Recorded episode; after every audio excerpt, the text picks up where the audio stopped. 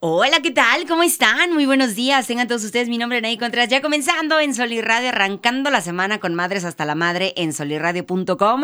Y yo bien contenta y feliz de estar con ustedes, además de la invitadaza que tengo el día de hoy. que también ustedes saben que todas mis invitadas e invitados son este parte de la casa, parte de este programa que estamos haciendo lunes a lunes y sobre todo con temas bastante interesantes. Hoy presento y está conmigo, ella es la licenciada Monse Montaño, quien le agradezco muchísimo de nueva cuenta estar por acá, Monse, hoy platicando de un tema bastante interesante. Nada, muchas gracias por la invitación. Ya sabes que yo encanta de compartir sabiduría para que la gente aprenda a vivir mejor, ¿no? Oye, vamos a dejar de estar triste cuando no es necesario. Claro, sobre todo el día de hoy, porque vamos a tener un, tema bastante, difícil. bastante difícil, bastante eh, complicado, sobre todo por un tema en el que yo creo que como a veces como figuras maternas, no sé, este, recae mucho este, este tema del duelo y vamos a platicar del proceso del duelo, mitos y realidades. ¿Por qué el día de hoy? Este, bueno, obviamente es primero de, noviembre, hoy se celebran a, los, a, la, a los difuntos, eh, a las santas, ánimas. de los niños, entonces hoy vamos a platicar acerca de, cómo vivir este proceso. Yo creo que, eh, ¿por qué recae o por qué digo que recae? Creo que en, esta cuestión de la madre más que nada, el un proceso de duelo, porque a veces también te toca sostener a la familia, ¿no? E, en esta cuestión de una pérdida tanto de un familiar, de, y vamos, un familiar cercano como puede ser un abuelo, un tío, un alguien muy cercano, pero también un hijo, por ejemplo, que son temas bastante difíciles de trabajar, de, de poder sobrellevar, porque a lo mejor cualquier persona puede estarte dando consejos o puede estarte animando, puede estarte apapachando en, en algo, en algo que en, el momento en el que más lo necesitas. Sin embargo, cada quien vive su proceso de una manera diferente. Y de eso vamos a platicar el día de hoy. Primero yo creo que empezando a entender cómo, cómo vivir un duelo, porque tal vez, no sé si, si probablemente haya una diferencia, ¿no? Entre la persona que te fallece, esa cercanía que tienes, ¿no? Porque no es lo mismo perder un padre que perder un hijo, por ejemplo, ¿no? Son diferentes situaciones y en ese sentido, ¿cómo es enfrentar un duelo? Mira, enfrentar el duelo tiene mucho que ver, como ya dijiste tú, con herramientas personales, ¿no? El desapego también tiene mucho que ver con qué tan dependiente o independiente eres, ¿no? No es lo mismo cuando alguien cercano fallece y tú eres una persona más tendiente a la dependencia, te va a costar mucho más tiempo vivir sin esa persona, ¿no? O toda tu vida, y esto también pasa, toda tu vida estaba ligada a esa persona. Entonces, estás viviendo el duelo por la persona, pero en realidad estás viviendo el duelo por toda tu vida porque toda tu vida estaba ligado a esa persona y hay una reestructuración completa. O sea, ese es un terremoto devastador, ¿sabes? Claro, por ejemplo, no sé, un matrimonio, no sé. un matrimonio. Estas parejas que están súper mimetizadas, que se visten igual, que hablan igual, que todas hacen juntos, que quítale a uno, es, o sea, se va a la mitad o más de la mitad de esa persona, ¿no? Entonces, estos amores románticos que luego vemos en las novelas, en las películas, en un duelo, pues están yo siempre les digo a mis pacientes, es que una cosa es el duelo manifiesto o el por qué tú vienes y otra cosa es el montón de duelos atrás de ese duelo. Ejemplo, en divorcio, ¿no? Eh, que es común. Digo, vamos a aprovechar que hablamos de madres hasta la madre, que los duelos no es solo cuando alguien se muere, los duelos es también cuando pierdes cualquier cosa significativa, ¿no? Entonces imagínate que tú pierdes a Juanito. ¿No? Pero con Juanito se va tu proyecto de vida, se va la foto de viejitos este, paseando de la mano, se va tu estabilidad económica, se va tu estilo de vida y ojo, no porque él mantenga o no, pero al final es una modificación a tu estabilidad, hacia arriba o hacia abajo, porque hay maridos que también son carga, pero al final es, es una modificación a tu estatus, ¿sabes? Es un duelo por el nuevo ah, rol social. Exacto, lo que te iba a decir, hasta, hasta en un tema el social, título. el título de, de, de, casada, divorciada, no bueno. La verdad es que Entran las creencias de cómo es, porque esto yo lo trajo mucho en terapia, o sea, la creencia que tenemos de las divorciadas que hace estos duelos bien difíciles porque la divorciada es fácil, inestable, cocoloco, un montón de cosas que no necesariamente son ciertas. Hasta cómo me voy a vestir ahora que soy divorciada, porque ya no soy soltera, pero tampoco soy casada y como casada me vestía como Betty Crocker, pero como soltera era fen fatal, pero ahora sí soy fen fatal divorciada, entra la creencia de que las, las solteras son fáciles. Claro. Y entonces, no, entonces entras más en conflicto de no, ya no puedo usar escote porque van a decir que sí soy una soltera. que ando buscando marido nuevo. Tienen 20 años, 30 años, pues, pues, pues, no, usa tu escote, pero sí al final la vestimenta tiene también que ver con la conducta, no es nada más una vestimenta y tiene que haber congruencia entre cómo me visto y cómo actúo para que las cosas sucedan hacia arriba o hacia abajo, ¿no? Yo me puedo vestir un poco ligera, pero si mi conducta te dice, hey, distancia, ellos van a entender, los otros van a entender.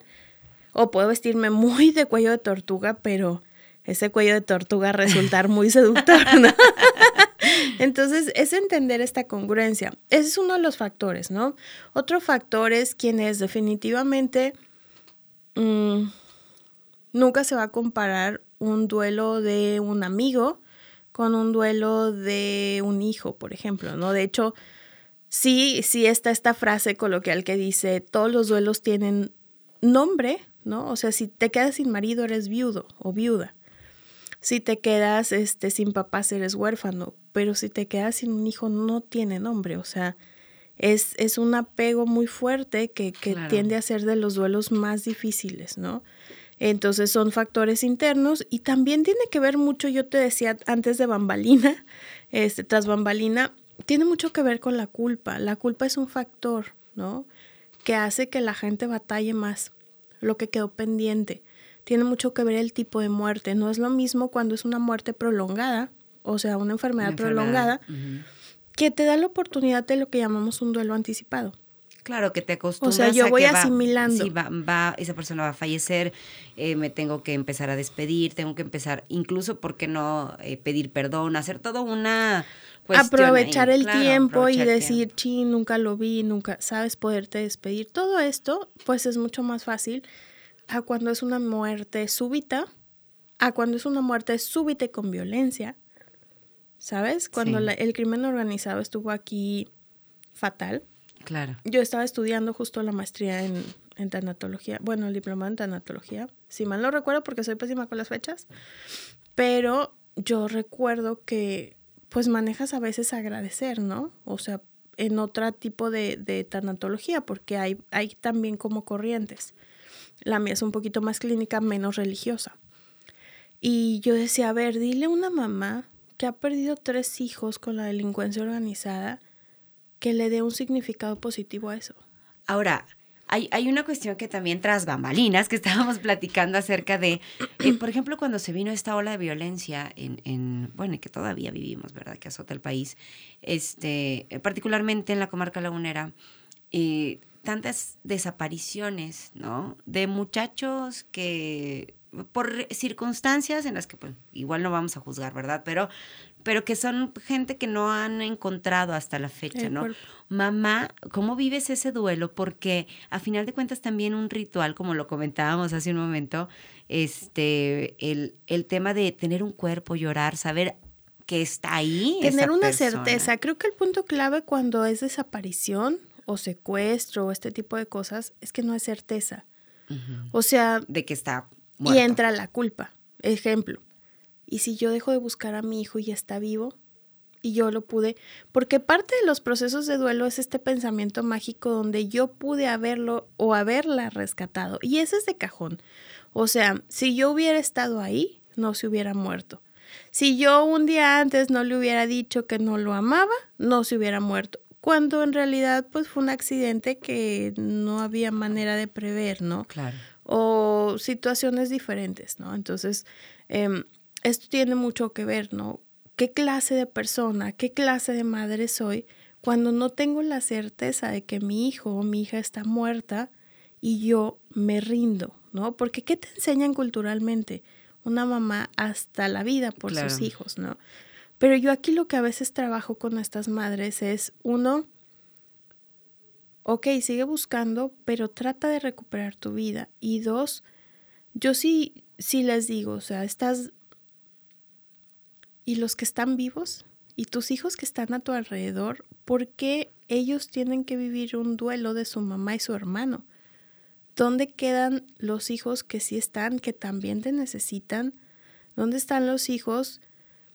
¿No? Entonces es esta parte de trabajar con la persona. Sí, el dolor tiene derecho a su dolor, tiene derecho a su sufrimiento, pero también permitirle ayudarle a voltear la cara y ver hacia atrás a los hijos que todavía están, que todavía, porque a veces son niños chiquitos también, ¿no? Que también la necesita. Ayudarla a sentir paz con el hecho de ella tener vida cuando su hijo no, que ese es otro punto bien importante, ¿no? Como, ¿por qué no me llevaste a mí, que ya soy vieja? O llévame a mí, regrésame a mi hijo, ¿no? Entonces, inconscientemente a veces hay una culpa por yo no haberme muerto, sobre todo también en accidentes donde iba mamá e hijo. Es, es una culpa porque yo no me he muerto. Cuando hay un secuestro es cómo yo voy a disfrutar de la vida. Claro. Si no sé si mi hija tiene que comer o la están abusando o la están violentando o lo están torturando o si está muerto. ¿No? Entonces es mucho relacionado con la culpa y se tiene que trabajar esta culpa porque al final la realidad no cambia, lo que cambia es que tú te moriste con tus muertos, ¿no? Que es una frase bien común. No te mueras con tus muertos. ¿Cómo? Eh, bueno, vamos a platicar de los mitos y las realidades. Por ejemplo, eh, dentro de un duelo, ¿cuáles son los mitos más comunes que, que solemos, este, pues no sé, de pronto escuchar? Mira, uno de los mitos más comunes es que hay un orden o un tiempo para los duelos, que ahí serían dos, ¿no? Em, hay autores que manejan que después de un año ya es patológico. Ya en general, la generalidad es, los duelos pueden durar mucho o poco. Lo que lo vuelve patológico es que tu vida ya no sea funcional. Mm, ya. ¿Sabes? O sea, a lo mejor a mí me está costando un poquito más mi proceso de duelo, pero sigo siendo funcional, sigo teniendo una vida, ¿no? Monse, por ejemplo, ¿qué no es funcional ya? cuando ya no puedes trabajar, cuando ya no disfrutas, cuando vives en la culpa, cuando vives en depresión, cuando tu mm. salud se está mermando, mm. cuando esta, este desarrollo que solía ser normal en ti ya no sucede. O sea, de ser una persona que ibas por la vida sonriente, con planes, trabajando, ya no trabajas, ya no te levantas, ya no sonríes, ¿no? O a veces sigues trabajando porque el, el tren no se para. Claro pero ya no sonríes, la, la pérdida del disfrute, una depresión constante, ¿sabes? Todo esto de que también es un poco de autoflagelación, otra vez, ¿no? ¿Cómo voy a vivir yo por la culpa si mi hijo está vivo, ¿no? culpa y creencias, claro. ¿no? Otro otro mito de cómo tienes que vivir el duelo es la cuarentena, vístete de negro, no salgas, no hagas, o sea, cero disfrute que eso es algo que es parte del ritual, ¿no? Generalmente cuando alguien fallece, tienes que ir totalmente vestido o vestida de, negro. No puedes, los familiares más cercanos no pueden tener nada que ocasione disfrute 40 días mínimo. En, en, en antaño, las viudas se vestían de negro casi hasta de por vida. O sea, si a ti se te moría tu marido a los 30, eran 40 años de usar ropa negra solamente. Imagínate emocionalmente lo que es no tener derecho ni a tener un color en tu, en tu ropa. Sí, sí, claro. Porque qué clase de viuda eras sí, claro. si no vivías triste por la pérdida de tu marido. Y luego el marido era golpeador, alcohólico, mujeriego, faltista en todos los sentidos, pero había que vivir, y esta es otra parte, ¿no? Que tienes que vivir el duelo sufriendo, o sea, flagelándote estarte recordando constantemente con esta vestimenta, estás sola, tú, este, se murió tu, tu esposo. No disfrutes, no, disfrutes, no disfrutes. Ya no, mereces, cosas así, ¿no? No, es, este morirte con tu muerto, ¿no? Yo recuerdo bodas canceladas, digo, ya no es tan común, pero antes se murió el tío, se murió, cancela la boda, porque, o sea, entiendo cuando a lo mejor es el papá, la mamá, no estás de ánimo, ¿no? Pero a veces era el tío o el abuelo con el que ni tenías un vínculo, pero es abuelo. Y había que cancelar la boda, porque ¿qué clase de persona hace una boda cuando se acaba de morir Tito? Claro. ¿No? Entonces, son muchas creencias alrededor que generan mucha culpa o que generan mucho debiera ser. Yo me topo mucho en consulta con la idea de que tienen que vivir llorando. O sea, es que Monse, no estoy llorando. ¿qué clase de persona soy? No me importó mi muerto. Y digo, a ver, sobre todo cuando son cuidador, cuidador primarios, esta persona que durante toda la enfermedad se encarga de la, del enfermo, pues hay un doble, un, un, sentimiento doble. O sea, por un lado dices que triste porque lo quiero, porque era importante para mí, por eso dediqué mi vida a cuidarlo. Claro. Pero también hay un alivio de finalmente mi dinero y mi vida van a ser míos. Y, qué, qué, difícil, porque de pronto es como y que a ti todavía culpable por eso, ¿no? Y que a ti te tocó verlo sufrir. O sea, la gente dice, ay, pobrecito Juanito, sí, pero tú no viste a Juanito revolcándose el dolor, llagado por no moverse delimitado en su personalidad, ¿no? En este sentido de usa pañal, ya no puede moverse. Después de que una persona que andaba por la vida muy activa, claro que desde el amor, desde un duelo correcto, una parte de ti dice, qué bueno, porque esa ya no era vida para él y ya no iba a mejorar. Y cuando tú trabajas tus procesos de duelo, aprendes a soltar y entiendes que un acto de amor también es soltar. O sea, si ya no va a mejorar, tienes que ponderar calidad de vida sobre tiempo de vida. Siempre, o sea. Pero por egoístas es, no me importa cómo viva, a mí déjame a mi papá aquí aunque sea un trapito y aunque esté sufriendo inmensamente y hazle todo lo médicamente posible, entúbalo, ponle, quítale, tortúralo, ábrelo, ciérralo, abre. Espera, ya no va a mejorar, déjalo que esté en paz dos meses, disfrútalo dos meses y déjalo. Ahora vivimos en una época justamente, y fíjate qué, qué interesante haber este, tocado este tema, porque tenemos un año de muerte. Mucha. Un año de mucha muerte, un año donde las cifras de fallecidos por COVID ha sido impresionante eh, en nuestro país, a nivel mundial, y que de pronto esto, esto te, tocó de cerca invariablemente. O sea, tuviste un familiar, tuviste un hijo, tuviste alguien. Oye, esta, esta situación se llevó familias enteras, familias enteras de, oye, fíjate, una, en una ocasión estaba yo viendo en, en redes sociales una nota, me parece que de Milenio, donde decía, es que entrevistaban a un señor que ya ni siquiera le dio chance de llorar a sus parientes porque fallecieron 16 integrantes de su familia. ¿Cómo vives eso? Es lo que yo te decía, ¿no? Son procesos bien difíciles porque es súbito, porque aparte en el caso de COVID hay mucha culpa en el sentido de quién fue el, el paciente cero, ¿no? quién contagió a, quién. este. Que la verdad siempre dices el chavito, el adolescente, pero yo lo que he visto en mis casos en consultorio es que a veces fue el abuelito que pidió el súper y no lo lavó y, ¿sabes? O sea, asumimos muchas cosas, pero decía un doctor, es que el que sale se cuida, el que no se cuida es el que está en su zona de confort. Claro. Es el que se come cosas sin lavarse las manos, el que está en la calle ahorita anda compulsivo, con triple cuble, ¿sabes? O sea, pero ¿cómo lo vives? Pues un paso a la vez y de poquito a la vez, porque al final es un montón de duelos, claro. ¿no?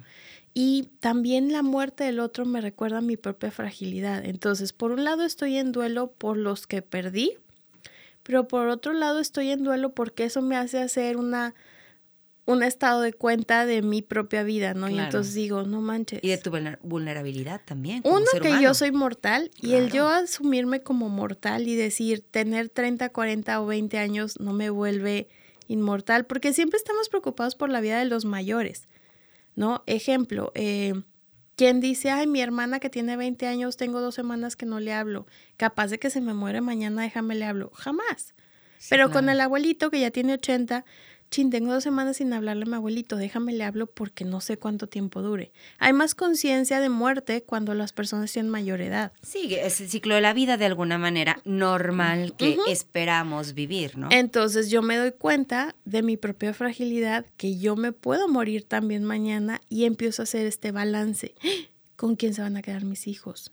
¿Qué he hecho de mi vida, he disfrutado mi vida, la relación que tengo me hace feliz, el trabajo que tengo. Y entonces es la sacudida del duelo, pero es la sacudida de tu propio balance, ¿no? Y si lo has hecho bien, tienes un poco de calma. Si lo has hecho medianamente bien, pues dices, bueno, ya voy a disfrutar más, ya no...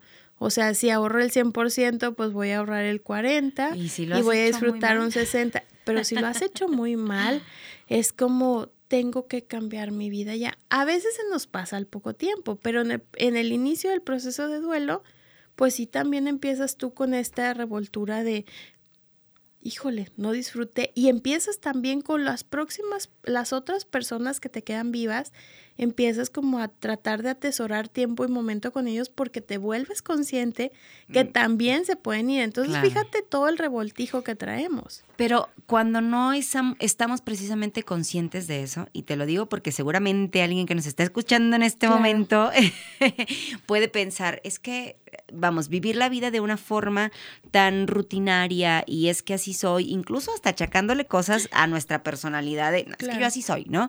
Y, y resistentes al cambio que precisamente a veces ni siquiera estas sacudidas les, les permite ver más allá que la vida es corta, ¿no? Entonces, en ese sentido, ¿cómo, cómo poder identificar esto? O cómo poder, si, si alguien que, que, está cerca de mí, yo siento que ni una, ni la muerte de Mengano o fulano. Bueno, es que una cosa es lo que ves y otra cosa es lo que es. Hay personas que están muy desconectadas de sus emociones, ¿no? Y entonces hay personas que ni siquiera saben lo que sienten.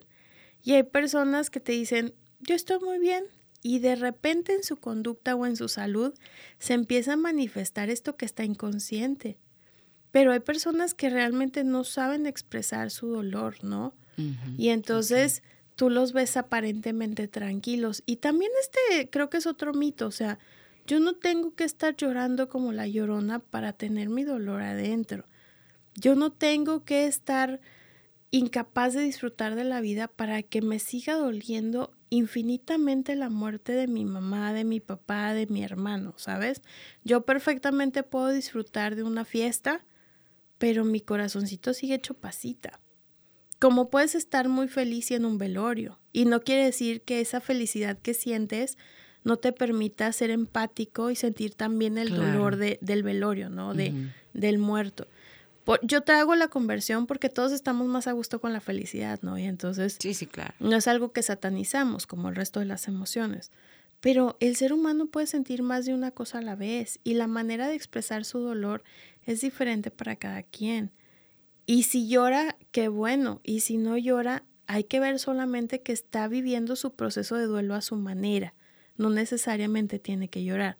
Pero sí hay que revisar que la persona está aceptando la pérdida y que está viviendo un proceso de duelo, pero el cómo vivir los procesos de duelo es tan único como cómo te lavas el cabello o cómo enfrentas eh, el, divorcio, ¿no? O sea, si yo te dijera, todo el mundo enfrenta el divorcio exactamente igual, es una mentira. Hay, muy, eh, hay tantos factores involucrados, tanto internos como externos, que hacen que los procesos sean bien diferentes para cada quien, ¿no? Claro, y la personalidad incluso, ¿no? De, alguien que a lo mejor es más fuerte emocionalmente, a lo mejor alguien es más débil. Oye, aquí se me ocurrió este eh, una, una pregunta y a lo mejor cuando, cuando ya está este proceso del duelo de una persona, luego empieza a ser como este chantaje, no sé, eh, eh, por ahí va el asunto, no sé si me explique. En todo en esta vida, en todo, hay una ganancia secundaria, ¿no? Una recompensa que a lo mejor está ligado a algo que nos hace mucho daño. Ejemplo, cuando te hace el atracón de chocolate, pues te hace daño, pero también hay una ganancia de muy qué rico, la felicidad, ¿no? Claro, y, y, disfrutar del chocolate, todos estos excesos y obviamente em, híjole, en una cultura tan culpógena, el papel de víctima es bien útil y bien bonito y entonces también te vuelves el centro de y entonces también he encontrado, eh, trabajando con pacientes, hemos trabajado que el duelo se convirtió en la manera de evadir toda la vida que no le gustaba vivir. O sea, si no le gustaba trabajar, pues ya no trabaja porque está en duelo. Si no le gustaba hacer los quehaceres del hogar o, y esto yo lo hablo Digo, mucha gente no le gusta, pero es la realidad. No a todo mundo le gusta ser mamá. No todo mundo que es mamá quiere ser mamá o le encanta ser mamá. Y si encuentra a quién o dónde repartir la oportunidad, aprovecha, ¿sabes? O sea, es como, ¿qué? ¿Que puedo escaparme de ser mamá porque estoy en duelo? Y no es consciente. O sea, tenemos que decir que no siempre la persona sabe conscientemente que esa es su cartita, su fiel confiable para para no tener que limpiar, barrer, atender al marido, atender a los hijos, trabajar y cae en una zona de confort que es autodestructiva, ciertamente, porque se vacía su vida. Por ejemplo, cuando en un matrimonio este, fallece la figura este, paterna, por ejemplo, y, la señora se queda viuda, y ahora es como, estoy viuda, eh, tengo mi proceso de duelo, es la tristeza del mundo, y aquí sí me agarro a mis hijos, hijo, ven, y, y es una, un chantaje. Y, tenemos que entender que también cuando se quedan viudas es muy común que otra vez inconscientemente agarremos a uno de los hijos, casi siempre el mayor de marido. Y esto es simbólicamente, ¿no? Pero hasta les dicen cosas que por favor no lo hagan. Yo, yo en los sepelios de verdad digo, por favor, no. Ahora tú eres el hombre de la casa, mi amor. Ahora tú tienes que cuidar de tu mami porque ya no está tu papi para... A ver, señora, está hablando con un niño de ocho años, no le dé ese peso sobre sus hombros. Esa responsabilidad que Él sigue teniendo un adulto funcional que tiene que estar a cargo de él porque es un menor de edad, o aunque no sea un menor de edad, o sea, no es el responsable de la familia. Aquí lo que se debe de hacer es, uno, hay figuras adultas y figuras en las que mamá se puede apoyar, abuelos, tíos, no un niño, no un adolescente, no alguien que no tiene por qué cargar con ese peso todavía y también como familia, o sea, a ver, tampoco le vas a cargar toda mamá de porque soy la mamá sola contra el mundo, no, haces equipo, pero no cargues la responsabilidad sobre tus hijos, o sea, todos vamos a sacar este barco adelante porque somos un equipo. La capitana es la mamá y la mayor responsabilidad tiene sí o sí que recaer sobre mamá y tal vez otros adultos. Pero le hacen esto a niños de 8 años, yo quiero decirte lo que pasa años después en consulta. ¿Cómo le vas a pedir a un niño de 8 años que tome un rol de pareja de mamá, de papá de sus hermanos, de adulto de N años? Claro cuando el niño tiene que estar viviendo su infancia. Claro. Entonces, sí hay muchas ganancias, ¿no? Esto, este, sí tenemos que hacernos conscientes de también por qué nos estamos aferrando al duelo, que no quiero reconstruir. Yo te decía que cuando hay un duelo hay cosas que se rompen y que no es nada más el duelo del divorcio de Juan, de Pedro, de María, sino todo lo que se va con él, como si fuera una cadenita, ¿no? Sí, hablábamos hasta incluso en un tema social, ¿no? El decir que, que cómo voy a enfrentar ante la vida, cómo me te tratan los demás afuera, allá afuera, el, mundo es cruel, ¿no? Es cruel. es muy cruel y, para todo estamos eh, juzgando, para todo estamos este, señalando y entonces también el, el enfrentar, el decir, es que soy divorciada, híjole, luego a veces hasta las mismas actitudes de tu gente alrededor cambian hacia ti. ¿Qué, pasó? O sea, ya no eres parte de la bolita de las amigas. Sí, porque no este, te vayas a querer quedar con el, con el marido de la amiga, que está guapísimo, se parece a Frankenstein, pero... ok. Entonces, es un poquito hacernos responsables de, de si yo tengo miedo, no sé, fui ama de casa muchos años, se murió mi marido y tengo mucho miedo a regresar a mantener a mi familia, pues claro que el duelo también me va a servir para aferrarme a no tener que regresar al mundo laboral que me apanica. Porque ya no me siento preparada para. Y ni, la, ni tengo la seguridad que me daba esa persona estando a mi lado. Híjole, la verdad es que son temas bien, bien interesantes. Acabamos de hablar de los mitos. ¿Qué te parece si en un momentito más empezamos a hablar de las realidades? Que sí y realmente cómo podemos hacer. Quizá a lo mejor esto es mucho mejor atendido en terapia. Definitivamente aquí no vamos a platicar ni vamos a terapiar a nadie en este momento. Son pequeñas embarraditas de lo que se ve en terapia. Pero si te hace sentido y dices, wow, esto es lo que yo necesito, de verdad busca ayuda. ¿Qué te parece si nos vamos a una breve pausita? Pero vamos a regresar con más de Madres hasta la Madre. ¿Qué tal? Soy Oscar Parra y te invito a que escuches Fútbol Descafeinado todos los jueves a las 11 de la mañana en vivo por solirradio.com. Trataremos la actualidad del fútbol mexicano e internacional, eso sí, sin análisis engorrosos ni aburridos. Recuerda, el fútbol sin cafeína sabe mejor. Fútbol descafeinado. Entra a solirradio.com y conócenos. Suscríbete en Spotify.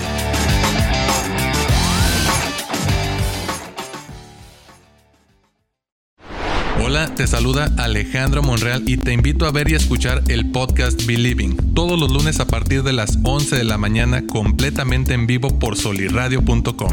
Aquí trataremos temas importantes como psicología, salud mental, relaciones de pareja, niños, adultos, familias, trabajo, escuela, etcétera, etcétera. Quédate con nosotros, somos los especialistas, somos Believing, psicología en evolución.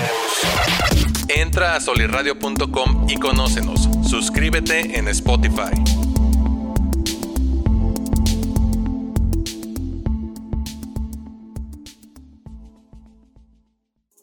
Hola, ¿qué tal? Soy Anaí Contreras y te invito a que escuches Madres hasta la Madre, todos los lunes a las 10 de la mañana en vivo por solirradio.com. Mamá, hay tantas cosas que sentimos y pensamos que muchas veces no decimos. Por eso, este espacio es para ti. Si tus hijos te tienen hasta la madre, no te preocupes, a nosotras también. Madres hasta la madre. Entra a solirradio.com y conócenos. Suscríbete en Spotify. Suscríbete en Spotify.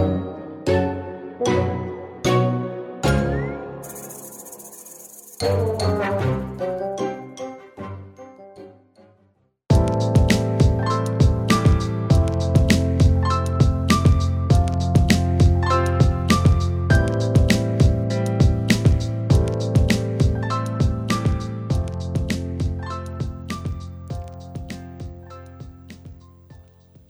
Ya estamos de regreso acá en, Madres hasta la Madre a través de solirradio.com. De verdad, denle like a la página Madres hasta la Madre en Facebook. También nos encuentras en Instagram como Madre-hasta la Madre. Y por supuesto, todas las redes de Solir Radio, síganlas, están increíbles. Y además, bueno, todos los podcasts y toda la programación está buenísima. De verdad, este, hay muchos temas interesantes que de verdad aquí lo que me da mucho orgullo de estar por acá en Sol Radio es que aquí el espacio está abierto y no hay censura y, bueno, ¿qué te puedo yo decir de este lugar y de obviamente todas las personas que integran solirradio.com?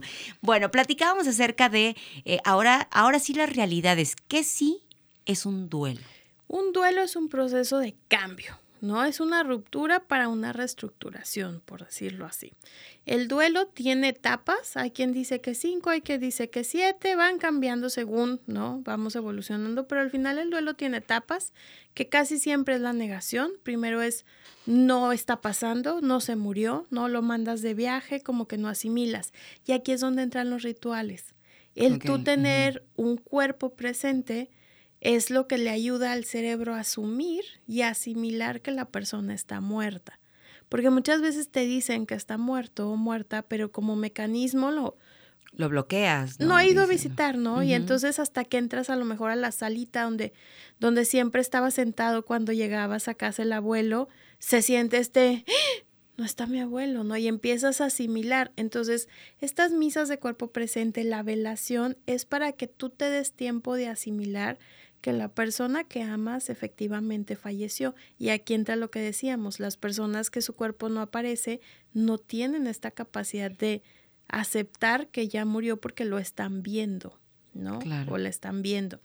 Después vas a variar entre tristeza o desesperanza, ira y negociación. Negociación es como que ya se murió, quiero avanzar, pero ¿qué hago con lo que siento?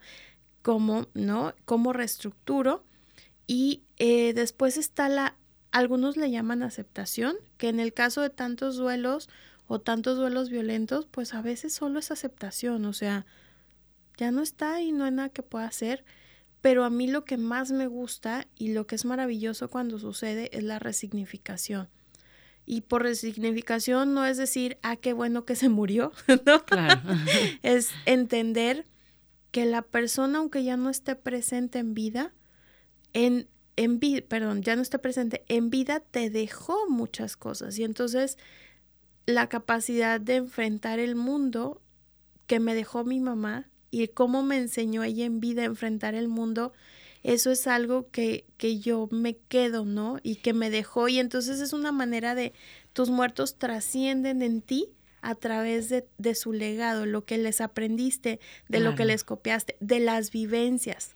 Aquí este, se me viene una palabra a la mente, agradecer, ¿no? A, la, la, la vida, el tiempo de vida de esa persona en la tuya y cómo te cambió, dejó algo en ti, ¿no? Exacto. Y, y los momentos, o sea, ok, ya no va a estar, el tiempo se me acabó, que cuando trabajas tu duelo entiendes que es solo un préstamo, ¿no? O sea, todos tenemos la vida la, única certeza que tenemos en esta vida es la, muerte, ¿no? Claro. Entonces, em, es entender esto, que se va a morir la persona y que los momentos que viviste o compartiste, que aquí es donde luego, por eso también se hace el duelo patológico, entre más hayas estado despegado de alguien o más hayas, más hayas sentido que le quedaste a deber atención, tiempo o momentos, más difícil va a ser soltarlo, ¿no?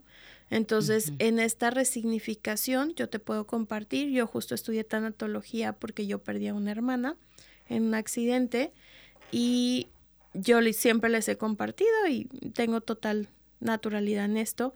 Yo he trabajado de recursos humanos, era maestra, era la que hacía todo como tenía que hacer, porque así tenía que ser, cuando ahorraba todo, ¿no? Entonces, cuando les doy estos ejemplos, a veces hablo de mí.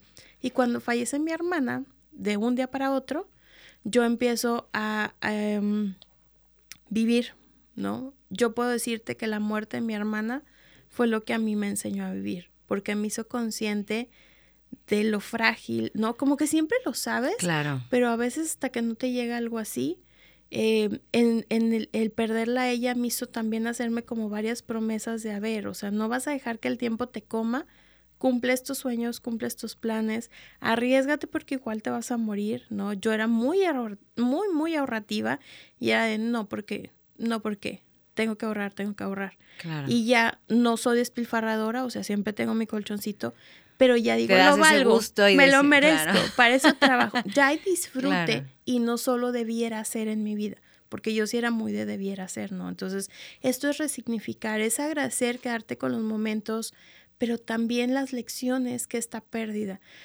Yo, yo tengo una historia que le cuento a mis pacientes que se llama los regalos mal envueltos de la vida, ¿no? Porque a lo mejor cuando alguien fallece no entiendes por qué o para qué o cómo eso te puede dejar algo positivo.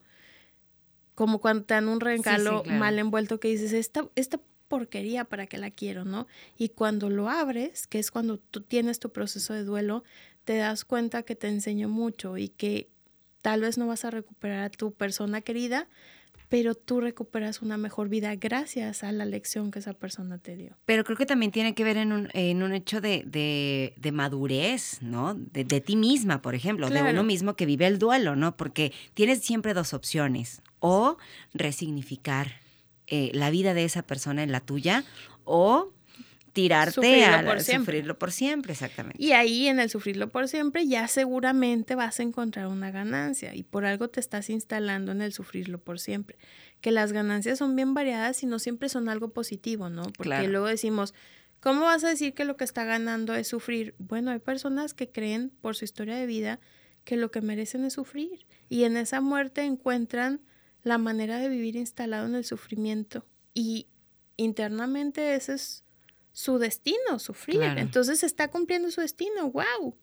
¿No? Sí, pero no de una manera positiva. Claro, pero no siempre lo que buscamos es positivo. O sea, ¿cuántas personas no creen? Te doy el ejemplo más fácil que se me viene a la mente, que amor es que te golpeen y si no te golpea no te quiere. Claro. Pero tiene que ver con tus conceptos internalizados, ¿no? Y entonces si tú internalizaste que tu función en la vida es sufrir, esta muerte te da tu función en la vida y te la cumple. Y entonces ahí te instalas bien padre. Sí, claro, porque a final de cuentas también eso te está dando hasta un motivo de vivir. claro, es como, yay, ¿no? Mi, mi función es sufrir y toda la gente que me quiere me ver sufrir. Misión cumplida, o claro, porque incluso lo que decíamos hace un momento, también como este recibir esta atención, el, el ser el, el punto... El papel de víctima o de pobrecita tiene muchísimas ganancias, o sea, todo el mundo está viendo que te da, que te pone, te permiten, no te juzgan, ahorita tú hablabas de todo el mundo te está juzgando siempre, es que pobrecita, mira, dale chance, porque es que... Acaba de enviudar, es que se acaba de divorciar, es que se le murió un papá. Viuda con dos hijos y divorciada con dos hijos, ¿es el mismo trato? Mm, no. No, ¿Por qué no? Pues ella para que elige mal el marido, ahora que se aguante. eso decimos, ¿no? Es, un, no, no es mi creencia personal, aclaro, es una creencia. es un chascarrín, hombre. Pero sí lo decimos, o sea, pobrecita viuda, llévale, ponle porque se quedó viuda. Y la divorciada, pues se quedó viuda, aunque el, aunque el, el luego ande vivo ya por no existe, ¿no? Pero decimos por mensa, cuando bueno, o sea, somos humanos y no siempre lo que brilla es oro y a veces hay personas que brillan muy bonito y luego te das cuenta que era nada más el envoltorio. Ay, Dios, ¿dónde era una piedrita con papel de oro, ¿no? ¿Dónde yo he visto eso? No es cierto, no es cierto. Entonces, es entender esta parte de, del duelo, ¿no? Y no es lineal, o sea, no vas a pasar por negación, ira, luego tristeza, no, o sea, puedes estar ya tranquilo y de repente te viene otra vez el enojo, puedes estar ya como empezando a resignificar y de repente te da otra vez esta etapa de nostalgia, de depresión. Entonces es un reacomodo. Y tenemos que entender que en los reacomodos siempre hay inestabilidad y siempre hay un vaivén. Es normal, perfectamente normal. Tú sacudes una gelatina y antes de volver a quietud, empieza, se sigue moviendo. Oscilando, claro. Entonces, dime. Ay, sí, es que, ¿sabes qué? Digo, obviamente que tenemos todo este tema tan hermoso y tan interesante que es Madres hasta la Madre. Y de pronto también decíamos, te, te, comentaba yo como acerca de que a veces los duelos familiares, incluso, o sea, muere la abuelita, muere el abuelito, este, muere el papá, eh, recaen mucho en, la mamá, ¿no? El, que aparte de que tienes que vivir tu propio duelo, es sostener a, la familia, sostener a los hijos. Por ejemplo, ahí, este, Monse, yo sí quisiera preguntarte como, como mamá o como esta figura que va a recaer de alguna manera todo este peso en la familia, ¿cómo de una forma individual tratar de, de subsanar y de una forma de, de contención, evidentemente, por ejemplo, con los hijos. Tocas dos puntos súper importantes. Uno, la mamá se tiene que apoyar de preferencia con su red de apoyo de iguales, o sea, hermanos, adultos, no hijos, ¿sabes? Sí, es que... O sea, el principal apoyo tiene que ser iguales, familia, primas, amigas, ¿no? Esta es tu red de apoyo, es estas personas que te sostienen cuando te caes. Pero también hay que normalizar el, duelo, ¿no? Para que no lo tengamos que vivir de maneras ilógicas, porque así se debe de vivir. Y en normalizar es que tu hijo te puede ver llorando. No te puede ver así de, ¡Ah! ver a Pero sí te puede ver llorando y si te pregunta por qué estás llorando o que te dice no llores, tú le puedas decir, Lloro porque estoy triste, lloro porque extraño a papá, lloro porque estoy aprendiendo a vivir sin tu papá y estoy aprendiendo a que los momentos, las, las memorias, los recuerdos me acompañen cuando tu papá ya no me puede acompañar. Y entonces el niño el hijo se siente también libre de expresar su duelo, porque lo que yo te comentaba tras bambalina es que la mamá está haciendo porque el hijo no la vea sufrir, claro. el hijo está haciendo porque la mamá no la vea sufrir y todos están viviendo sus duelos aislados y todos la están pasando súper mal en el lugar de hacer equipo y se vale, o sea, si un día como familia queremos hablar, que esto es algo también bien importante, vamos a hablar de nuestros muertos. Y ojo, aquí quiero tocar el tema de muerte fetal, ¿no? Bebés, abortos espontáneos o bebés recién nacidos, porque también un embarazo que no llega a término es un duelo fuerte y no se habla. ¿Sabes? Es como tuvo aborto, ya, no se habla. Sí, es como una, una persona que no nació. como si no hubiera habido un duelo. Y entonces la mamá que tuvo el aborto vive su duelo sola porque, ay, no hagas tanto show, tenías poquito de embarazo, ¿no?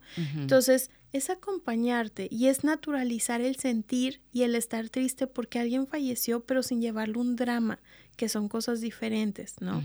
Y entonces yo me doy permiso de que mi hijo me vea triste y me doy permiso de que mi hijo exprese su tristeza y entonces nos acompañamos mutuamente y otra vez hacemos equipo y ya no siente mi hijo que tiene que cargar con mi tristeza, y yo ya no siento que tengo que cargar con la tristeza de mi hijo porque todos le estamos trabajando y expresando sanamente. Oye, se me viene a la mente esta frase que luego a veces decimos con los niños, es que tienes que ser fuerte.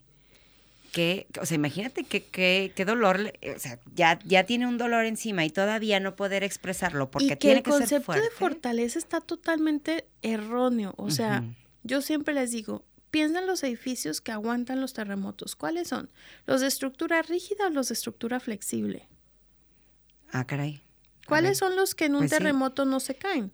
¿Los de la estructura totalmente rígida o los que tienen una estructura un poco flexible? Pues los que tienen una estructura. Entonces creemos que fortaleza es impávido, no pasó nada, eso es rígido. ¿Y sabes qué pasa? Y de eso está yendo mi consultorio, de gente fuerte, de gente que se traga todo, de gente que aguanta todo, de gente que no se da permiso de sentir nada, de gente que se la está pasando muy mal, pero por demostrar fortaleza, de una pieza. De una pieza, de una pieza, de una pieza. Y, e insisto, ¿cómo es que, y se me viene a la mente que sí recae bastante en la figura materna? ¿Por qué? Porque a final de cuentas somos un, cimiento de, toda la, familia. Entonces ahí es todavía peor, ¿no? Que como mamá, ¿cómo te afecta? El decir, tengo que ser fuerte. Y de mamá aprendemos a, expresar y manejar emociones, no nada más de lo que ella hace, sino de cómo ella nos atiende o nos retroalimenta cuando nosotros estamos pasando por algo, ¿no? Eh, se perdió mi peluche favorito. Cómo mamá me acompaña a vivir esta emoción y me ayuda a canalizar mis emociones y a manejarlas, es lo que se traduce en cómo voy a manejar otras situaciones más complejas, ¿no? Pero sí el permitir ver a mamá o a papá humano, triste, me enseña a mí que está bien expresar mi tristeza y que eso no me vuelve débil, y que eso no me va a matar, porque hay gente que no llora porque cree que si, si se cae ya no se va a levantar. Cuando no es así, te caes, te levantas, pero a veces en esta caída respiras y agarras fuerza para levantarte más, más íntegro. Claro, y lo que como persona te permites. También eso es bien importante, el decirte, hoy quiero llorar porque tengo la necesidad de hacerlo y a lo mejor soy una persona de carácter pues más fuerte o de carácter más sólido, no sé, y de pronto es darte estos espacios de decir, tengo una hora, cuando menos una hora, de esta hora a esta hora voy a llorar y me voy a deshacer y, lo saludable que es también. Es bien sano y, y tratemos, digo, si ya es muy reiterativo, pues obviamente entiendo que nos escondamos, ¿no? Pero esto, tratemos de, a través de yo vivir sanamente mi duelo, enseñarle a mis hijos cómo vivir mi duelo, ¿no? Tratemos de no satanizar las emociones, tratemos de no satanizar los procesos. Claro. Porque entonces tengo que vivir mi proceso de A o B o C manera. Y si yo lo estoy viviendo diferente, ya no estoy viviendo un duelo, ¿no? Claro, pero siempre como hacerlo consciente y entender que tal vez son espacios en los que todo pasa en la vida, todo pasa, la, misma vida pasa, ¿no? Y también no dejar que esa vida pase de qué manera quiero que, que suceda, ¿no? Negativa, positiva, con el sufrimiento, con la felicidad. Ahora sí no estoy si no me está saliendo bien, si yo no estoy logrando soltar, apóyate. Claro. Y primero a lo mejor apóyate en familiares que ya pasaron por eso, pero tal vez eventualmente necesites un terapeuta, porque yo lo que me he encontrado, ahí es que la gente tiene mucho que decir y expresar. Ejemplo, murió su papá que la violaba y entonces deshazte ese duelo porque al final tú sientes odio por esa figura que te violaba. Pero tienes que sentir amor y agradecimiento. Claro, porque tu mamá te dice que tienes que... ¿A quién le vas a expresar? No, yo me siento aliviada porque finalmente el desgraciado va a dejar de tocarme. y entonces está dividida la persona que era violentada de la hija que quería a su papá. Claro. Porque aunque los papás nos violenten, no dejamos de quererlo, solo aprendemos a cambiar nuestro concepto de amor a algo trastornado que luego nos empareja mal y no, chalala, qué, trampa la tuya, Monse, qué trampa la tuya, porque estamos casi en la recta final de ya Madres hasta la Madre y tú sigues con estos temas tan interesantes que me encantaría quedarnos aquí todo el día platicando precisamente de esto, pero evidentemente te vamos a volver a tener por acá para seguir platicando de, de, estos temas tan interesantes. Te agradezco un medio de contacto, Monse. Eh, WhatsApp 8711038149 y en redes sociales Monse Montano, psicoterapeuta, tanto Instagram como Facebook póngale ahí un sígueme siempre pongo publicaciones, Buenísimas, a veces hago en ¿eh? vivos, luego hay pedradas en el WhatsApp también, pero bueno, agréguenme por ahí. igual para sesiones, tanto de tanatología como de psicoterapia, estoy, estoy a, las, a sus órdenes. Ya nos vamos en la recta final de Madres hasta la Madre. Muchísimas gracias a solirradio.com. Síganos de verdad, síganos. Yo les recomiendo, la plataforma está increíble, hay contenido increíble. Bueno, todos los podcasts que hace Solirradio están buenísimos. Geniales. Por cierto, Madres hasta la Madre también, ¿verdad? Ya sabes, en Instagram y en Facebook. Me despido, mi nombre es Ana Contreras. Escuchamos el lunes. Muy buen tema el próximo, así que no te vayas a Gracias, Anaí. Bye. Saludos. Libertad en comunicación. Sunirradio.com. Suscríbete en Spotify.